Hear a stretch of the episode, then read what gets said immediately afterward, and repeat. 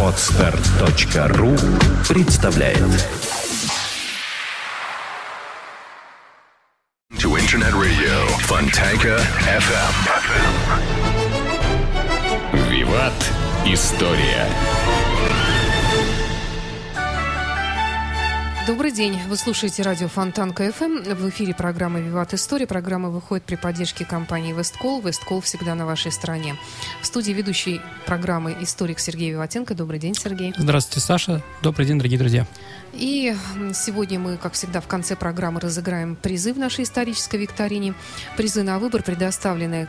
Это книга издательства Витанова. Витанова «Хорошие книги для хороших людей».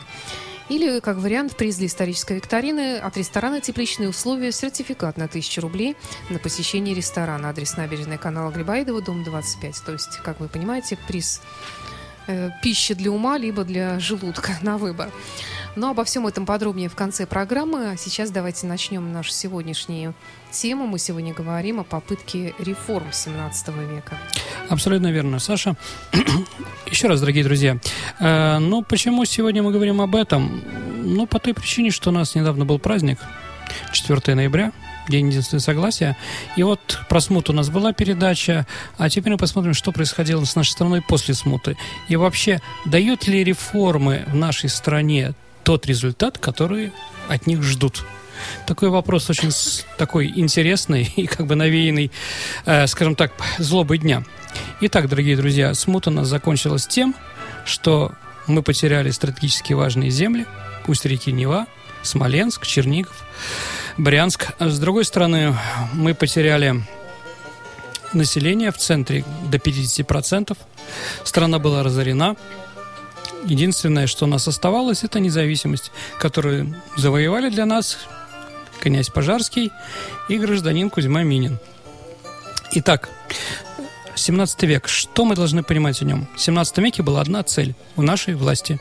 Это вернуть себе утраченные, утраченные позиции, которые мы потеряли во время смутного времени. Какие, мы уже сказали, да, но мы потеряли статус великой державы, еще тоже об этом надо говорить. Итак, понятно, весь 17 век – это попытки, э, скажем, нивелировать проблемы, связанные со смутой. И первые Романовы этим занимались. Ну вот, скажем так, сейчас я перечислю реформы, о них поговорим. Как они вообще отразились на, нашем, на нашей стране, на нашем населении, на государстве и на власти. Итак, цель была одна, и она была нормальной. Попытки, попытки провести новую войну с Польшей в 33 1633 году э, закончились ничем – Смоленск мы не взяли. А, к сожалению, ничего не отвоевали. И, скажем так, все э, царь первый из Романовых Михаил Федорович умирает в 1945 году, и все перекладывается на его сына Алексея. Алексей Михайлович, вы знаете, тишайший, отец Петра I будущего. Вот он свое правление с 45 по 76 год пытался что-то сделать. Давайте, да, посмотрим, что же он сделал и как. Итак, в 45 году, когда Алексей Михайлович стал русским царем, ему было 16 лет понятно, что трудно что-то руководить, и при нем а, были, скажем так, думные бояре, которые пытались, а, скажем так, направить мысли царя в нужном для них русле патриотическом, не патриотическом, другой вопрос. Но так или иначе, главным человеком в нашей стране в это время был Байрин Морозов. И вот решили, как же, да, как же укреплить нашу армию что надо сделать, э, чтобы, ну, при хорошей армии можем только отвоевать эти земли, понятно. А поляки и шведы, особенно шведы, это сильнейшая армия 17 века. А Густав Адольф, шведский король, лучший, один из величайших военачальников всех времен и народов. То, что он вытворял в 17 веке в Европе, да, это просто, ну, как бы, действительно настоящий герой. Он придумал много, он придумал форму, он придумал погоны, он придумал медицинскую, э, э, военных, воен, военную хирургию, хирургию, он придумал артиллерию и прочее, прочее, прочее. Против такого исполина, чтобы воевать, нужно, чтобы наша армия не уступала. Чтобы не уступала, нужны деньги. Где брать деньги в полуразрушенной стране? И вот э, два направления. Первое – укрепление русского офицерства – а русские офицеры у нас были дворяне, Саша. Ну, вы знаете, да? Дворянин – это служивое сословие. То есть за то, что они служат в армии, а за это они получают усадьбу, надел земли, с которой живут, да, поместье. А, вот. Все русское дворянство в центре, А по центру, извините, прошли поляки, а, прошли шведы, прошли два самозванца, казаки, Иван Болотников – до такой степени все там было разрушено, уничтожено, что 10% всего от всей площади паханных земель у нас было в это время. И крестьяне, которые не хотели, понятно, что на оставшихся людей, которые не умерли, не погибли, э, к, к, к, э, увеличился гнет. И феодальный гнет, и экономический и прочее. Что делали крестьяне? Они просто бежали. Бежали в Сибирь, присоединили недавно, бежали на Дон казакам и прочее, прочее, прочее. Что же решила сделать э, наша власть для того, чтобы для, для того, чтобы укрепить дворян, оно вело крепостное право. Итак, в 1649 году соборное уложение вело крепостное право. Оно вело ее как раз в этих районах, в центральных районах нашей страны. То есть Дорогие друзья, вот все, что сказано с феодализмом, с, с этими разными ужасами и прочее, вы прочитаете в любом учебнике. Особенно в советских учебниках это красиво, красочно написано. Там Муму, там путешествие Петербурга в Москву, там красочно все, да? Об этом говорить не будем. А теперь, скажем, как бы основную мысль. А, введение крепостного права было вынужденной мерой нашего правительства для укрепления русской армии через дворян. Понятно, да? Другой вопрос, заслужили ли русские крестьяне центра, которые на себе всю эту смуту переваривали, да? Нет, не заслужили, конечно, но об этом мало кто, э, скажем так, думал. Итак, второе, где взять деньги? Было решено отказаться от многих косвенных налогов и вести один, соляной. Ну, соль, на самом деле, ну, каждый ее употребляет, понимаете, да? Сколько стоит соль? Ну, копейки. Поэтому они считали, никто это не заметит. И с э, 4,5 копеек, ну где, 5, 5 копеек а, за пуд за 16 килограмм было а, значит, э, налог на соль. А соль была у нас монополия в России царская. Монополия на соль. Теперь стало у нас 20 э, гривенников, ну 20 копеек. То есть на самом деле очень большие деньги, как оказалось. Так вот, вроде мелочь какая-то, но которая должна была принести, она привела к экономической катастрофе. Почему? Потому что э, в то время, дорогие друзья, холодильников не было. Ну, зимой еще на морозе можно сохранить продукты, там, мясо, рыбу и прочее, а летом-то это нельзя у нас. И что же получается? То, что у нас из-за увеличения э, цены на соль рухнула рыбная промышленность.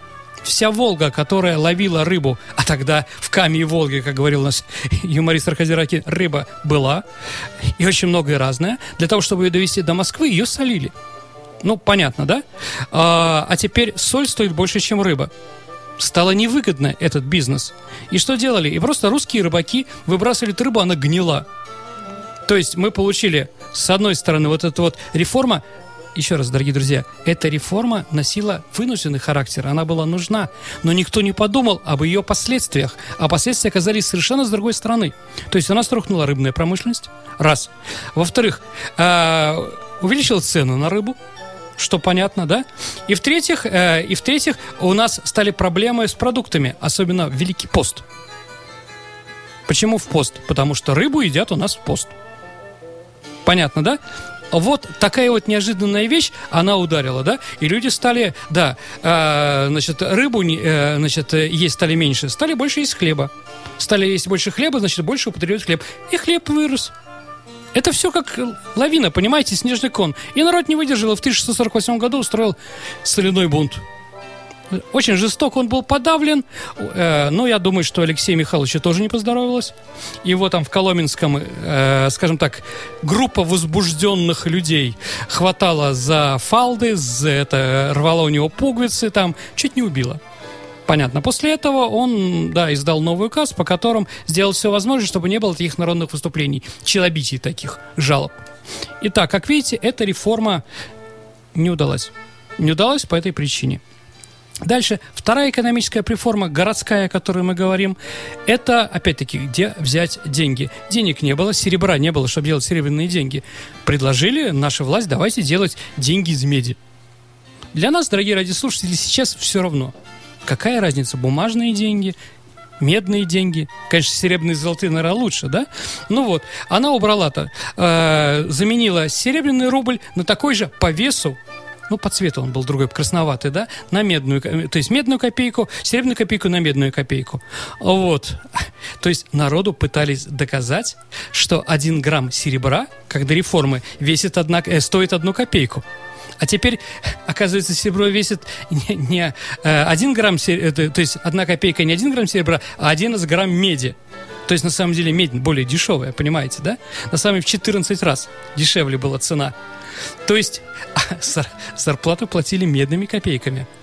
А, но на рынке медные деньги не принимали. Зачем это надо? И самое главное, налоги с людей продолжали требовать серебряными деньгами. Деньгами, извините. А вот, как к этому отнеслись простые люди? Понятно, очередной медный бунт. Понятно. Хорошая вещь найти да, найти деньги, а 62 год, это война, это польская война за Украину. Помните, да?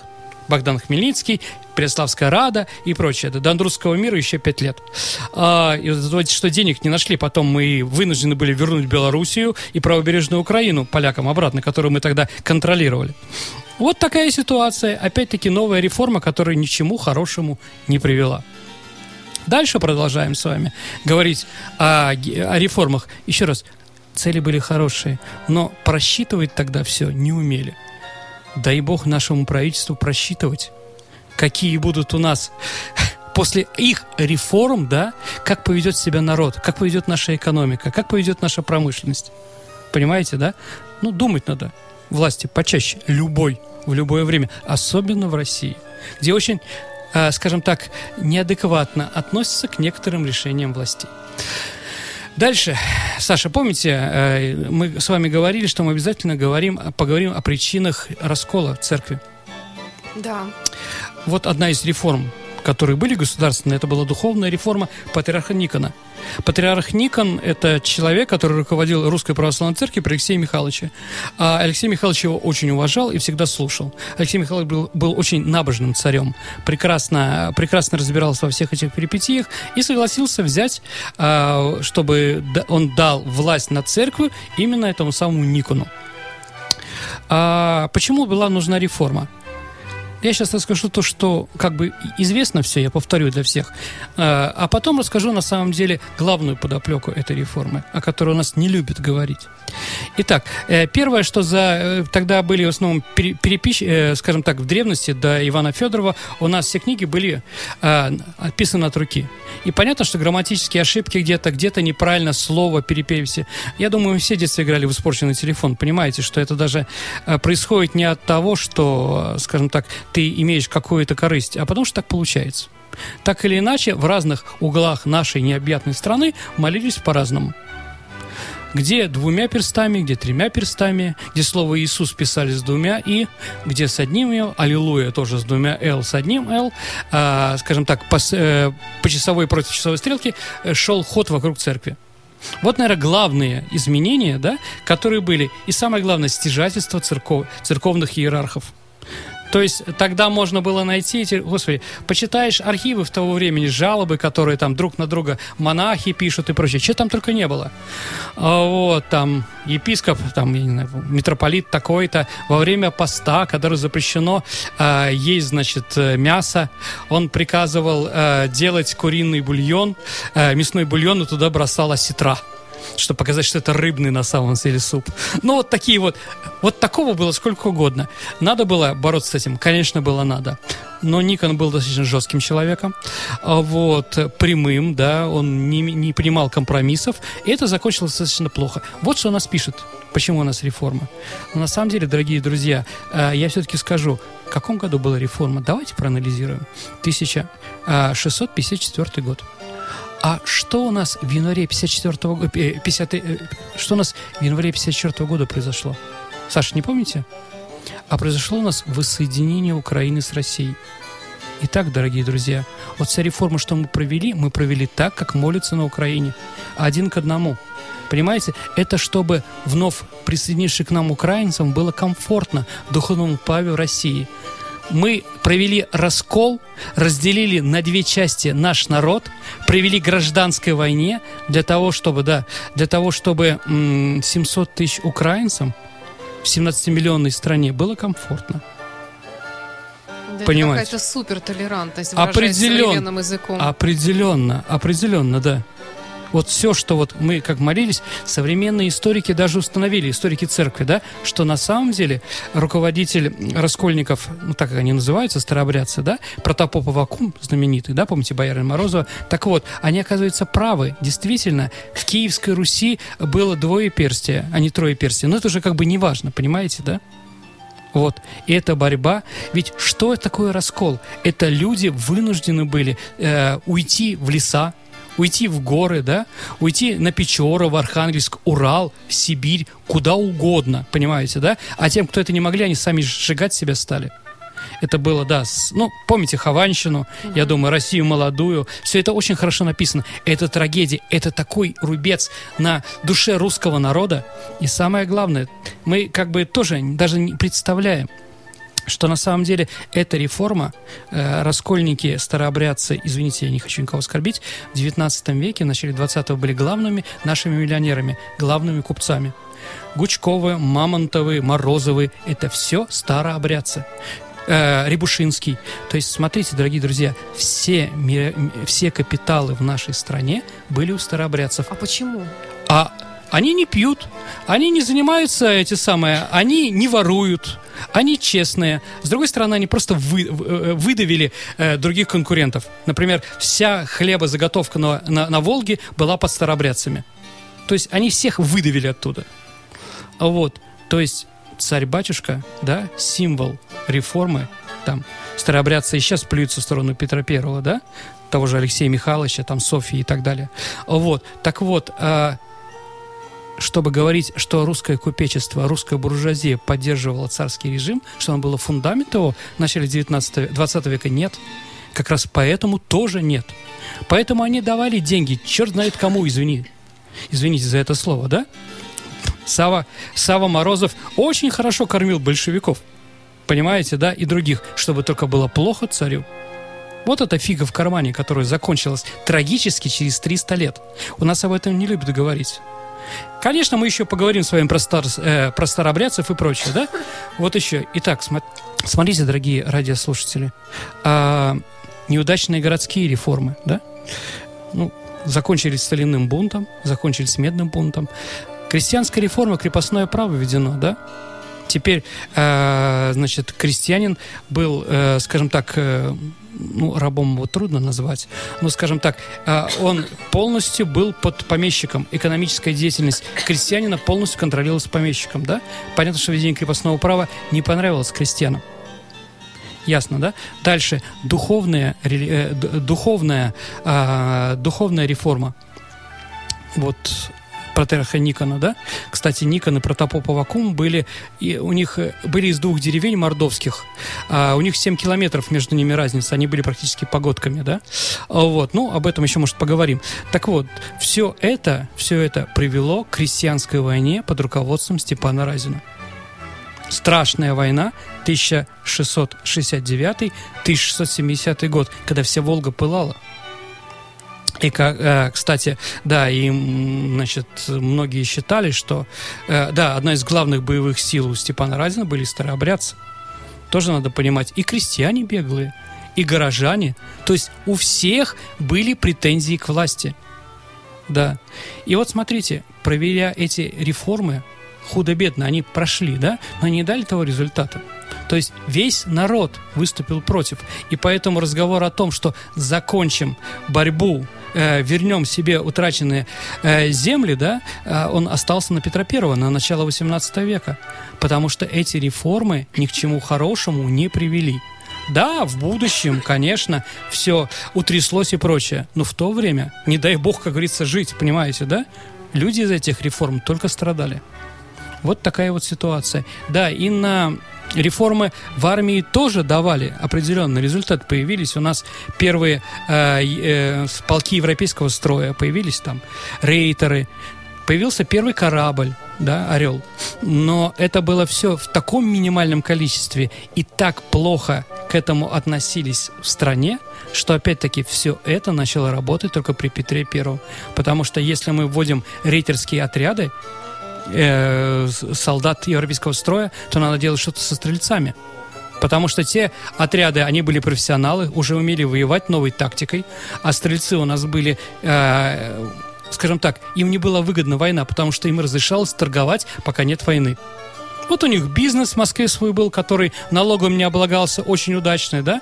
Они интриговали, если вы помните, там Софи посадили, Хованщина, та же самая с Петром Первым у него были проблемы, да, у них были проблемы. То есть они были самостоятельная единица, которая не хотела воевать, а хотела заниматься своим бизнесом.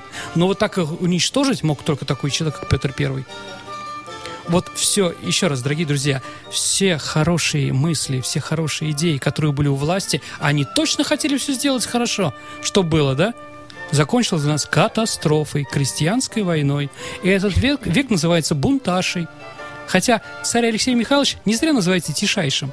Он был тихим, хорошим, мирным человеком, незлобливым, добрым, да, любил там соколиную охоту, книжку про это написал. Знаете, какая э, фраза из этой книги у нас осталась? Э, «Дело время, потехи час». То есть вот это как раз про его соколиную охоту. Сокольники в Москве – это тот район, где он занимался сок... э, соколиной охотой. А главная, одна из главных улиц называется Ширяево поле. Там база «Спартака» находится, московского. А, так вот, Ширя – это любимый сокол царевича, царя Алексея. Вот, привело к таким вот ужасным последствиям. И еще раз, дорогие друзья, когда вы будете проводить реформы в нашей стране, подумайте, как это все может аукнуться для, для нас и для ваших соседей. Ну, наверное, у нас все. Давайте про вопросы. Ну, что-то как-то мы быстро сегодня, хотя хотелось бы, конечно, подробнее про старообрядцев. Ну, поговорим узнать. еще, поговорим еще обязательно слушатели. про старообрядцев. Мы как бы э, поставили проблему, понимаете, mm-hmm. да? все-таки, когда сейчас Украина от нас там много еще говорит, да, вот я, я вот не понимаю, почему не напомнить им, да? Вот про такое, например, То есть, да? можно сказать, раздолбали всю Да, из-за вас, да. И да, э, как бы в обществе произошел раскол, самый настоящий. Понимаете, да? А, вот. И привело это к тому, да. Они как бы об этом забывают, к сожалению. Или, может, помнят, но молчат. Я, например, даже не знала такого. Ну вот э, почему-то у нас не любят говорить об этом, да? Ну, посмотрите по датам. Даты-то очень хорошо щелкают да, друг друга, да? Да. да. А, вот, к сожалению. Факты. Угу. Итак, у нас с вами был в прошлый раз вопрос про октябрьские события 93 -го года. Да. А, я процитировал вам э, фразу, да, и дух отечественным сладик и приятен, сигареты парламент. Кто же тот славный писатель, который так интересно обошелся с наш, цинично обошелся с нашей историей настоящим? Это Пелевин. Есть у нас правильный ответ, Саша? Конечно, у нас много правильных так. ответов. Э, вот и мы выбираем... Generation Peak называется произведение. Угу. Да, методом тыка выбираем Павел Кауров, победитель. Прекрасно, Павел, поздравляем. А, и напомню, что у нас приз на выбор это либо книга издательства Витанова, Витанова «Хорошие книги ты хороших людей» и о хороших людях, либо сертификат на 1000 рублей на посещение ресторана «Тепличные условия» по адресу набережная канала Грибаедова, дом 25, Э, вот выбирайте, и да. Э, наши участники викторины, которые сегодня ответят на сегодняшний вопрос Сергея Виватенко правильно, тоже получат приз на выбор.